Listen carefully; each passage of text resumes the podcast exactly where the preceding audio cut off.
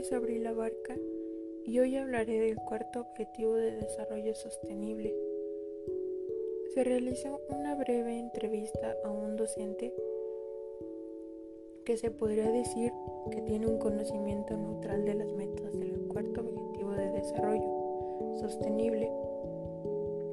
Es un maestro de primaria y conoce sobre las metas, tal vez unas más que otras y por ejemplo, mencionó la 4.6, que es la que por lo visto le había quedado más clara o la que tenía más presente, que habla de asegurar que todos los jóvenes y una proporción considerable de los adultos, tanto hombres como mujeres, estén alfabetizados y tengan nociones elementales de aritmética. Tal vez esto se deba a que es un maestro de matemáticas. Por lo tanto, sus acciones son congruentes porque trata de enseñar de la mejor forma a sus alumnos, alimentando el interés en ellos para saber más de las matemáticas. Me comentó que una acción que podría contar para lograr esta meta son las Olimpiadas de Matemáticas que se están realizando, en el cual se incita a que los alumnos tengan más interés por este tipo de concursos y sobre todo por la materia. Pero como en todas las escuelas se encuentran retos.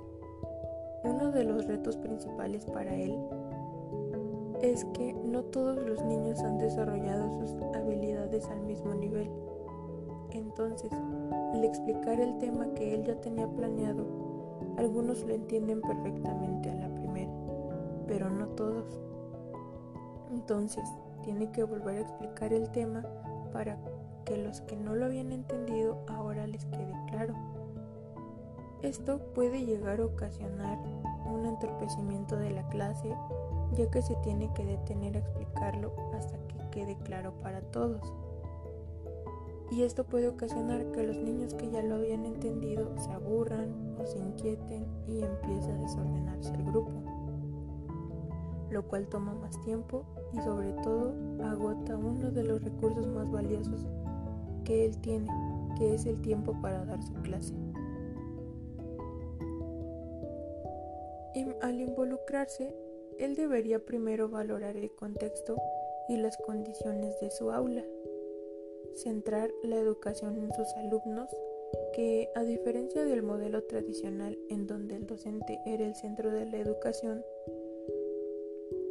podría utilizar también la investigación como medio para hacer más dinámica su clase y sobre todo tratar de cumplir su papel en la sociedad, siendo competente para afrontar cualquier reto, incluyendo ser competente en las TICs que hoy en día son muy influyentes en la educación.